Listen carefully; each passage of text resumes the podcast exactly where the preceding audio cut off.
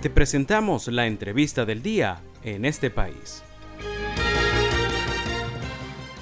Y seguimos en el programa en este país. Hoy miércoles 16 de noviembre del año 2022. Le recordamos que a esta hora llegamos a toda nuestra audiencia a través de la señal nacional de Radio Fe y Alegría y también a través de la plataforma de radiocomunidad.com.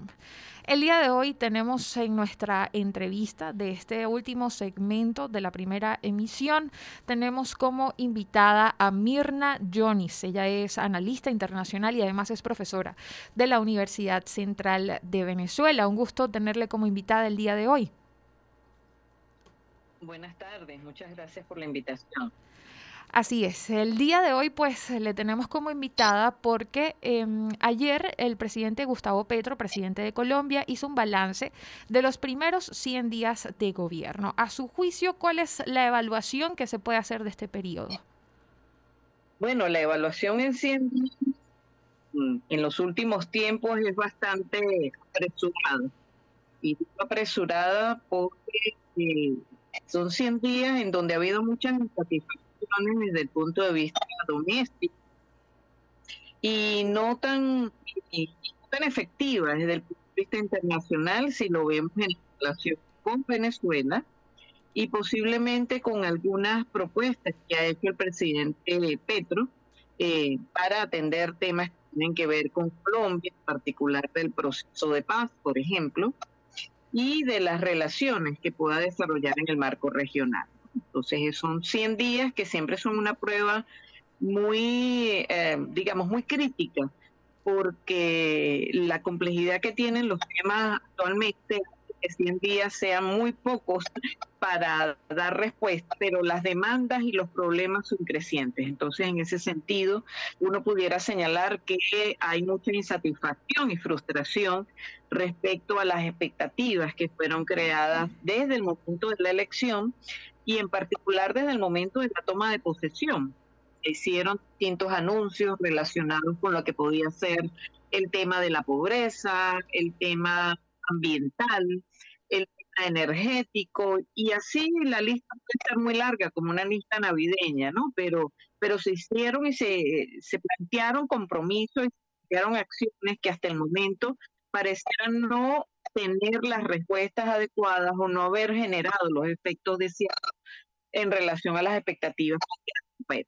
Entonces, creo que hay, que hay mucha frustración en ese sentido.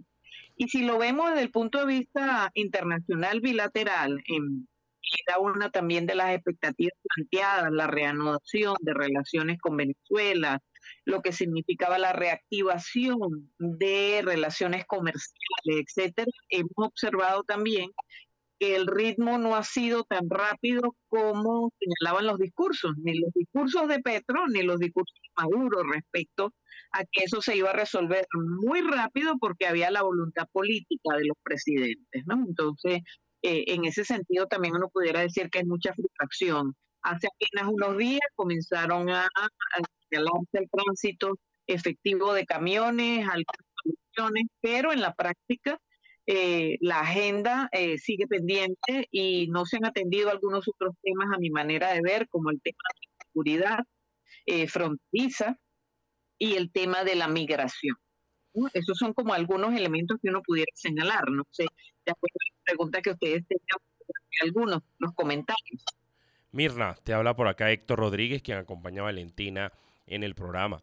Una pregunta que te quería hacer relacionada a esta relación con Maduro y Petro. Realmente hay, eh, desde el punto de vista colombiano y haciendo análisis de estos 100 días de mandato de Petro, hay una intención del gobierno venezolano, más allá de la diplomática, en establecer relaciones con el gobierno de Petro, porque ya han, han habido ciertas escaramuzas, digámoslo así, cuando se eh, hubo el acto simbólico de la apertura de la frontera en, eh, con Cúcuta, también este, la visita de Petro acá en Venezuela no surgió mayores eh, logros. Entonces, quería saber si hay una intencionalidad del gobierno de Venezuela a verdaderamente abrirse comercial, diplomática, política y económicamente y bueno, y socialmente a Colombia.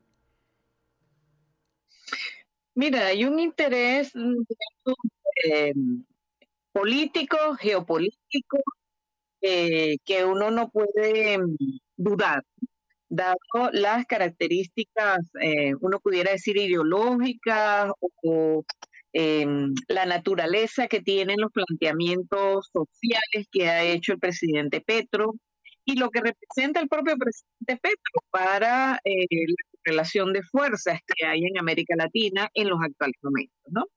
El tema es que una cosa es la alianza, eh, simpatías, eh, disposición, voluntad, como quieran volverle ustedes, a em, generar redes de acción. Y otra, ¿cuál es la, ¿cuáles son los hechos reales que pueden mostrar eso? ¿no? Porque sin duda, eh, Venezuela está en una situación de desventaja desde el punto de vista de su infraestructura, de las posibilidades de comerciar eh, de manera real y concreta en volumen de exportación. No quiero decir que esté impedida, pero sí muy limitada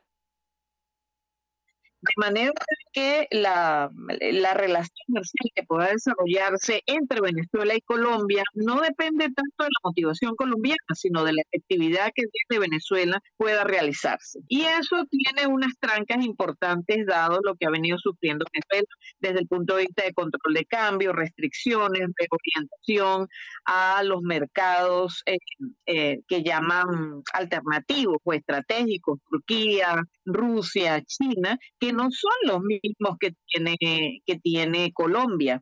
Entonces, ahí hay una tranca importante para eso, lo que hace que uno no pueda pensar en alianzas automáticas, absolutas y que no hay ninguna fisura.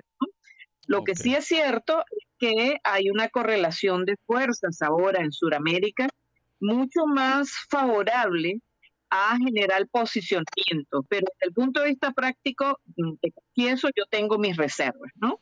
Entendido. Y, lo otro es lo otro es que a partir del primero de enero del año próximo entra en escena también otro actor desde el punto de vista político y de liderazgo regional, que es el señor Lula da Silva. Por lo tanto, los planteamientos que pudieran estarse planteando en este momento desde el punto de vista bilateral, desde Venezuela hacia Colombia, eh, creo que van a tener algunos giros a partir del próximo año. Eh, y simplemente me dice no la bolita mágica, sino lo que han sido los procesos eh, regionales y de lo que ocurrió con la creación de la UNASUR en su momento y lo que fue la creación de la CELAC, en la que había algún planteamiento particular por parte de Venezuela y tuvo unos giros distintos por lo que el propio Lulo da Silva en su momento hizo. Entonces, eh, eh, sí, yo creo que sí hay intención real desde Venezuela, porque hay una alianza, porque Petro representa lo que nos podrían decir una consolidación de las luchas eh, progresistas en América Latina, pero en la práctica hay muchas otras cosas que no se están evaluando y que eh, pues son las que van a generar las fricciones y los cambios eh, en ese énfasis. Uno de ellos es lo que está planteando Petro de que Venezuela retorne al sistema de derechos humanos. Entonces, eso ya de por sí es un punto eh, de fricción, porque Venezuela, o por lo menos la administración de Nicolás Maduro, no está dispuesta a regresar a nada que represente el sistema interamericano. Hasta ahora no lo ha mostrado y dudo que lo vaya a mostrar. Muy bien, Mirna, agradecidos por tu participación el día de hoy con este análisis bien completo sobre los primeros 100 días de gobierno de Gustavo Petro en Colombia y también su relación con Venezuela y con la región en América Latina. Tuvimos como invitada el día de hoy a Mirna Jonis, analista internacional.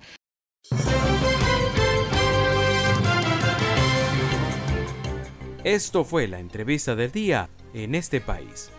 Para conocer más el programa, síguenos en nuestras cuentas en redes sociales. Estamos en Twitter e Instagram como arroba en este país radio y visita nuestra página web www.enestepais.info.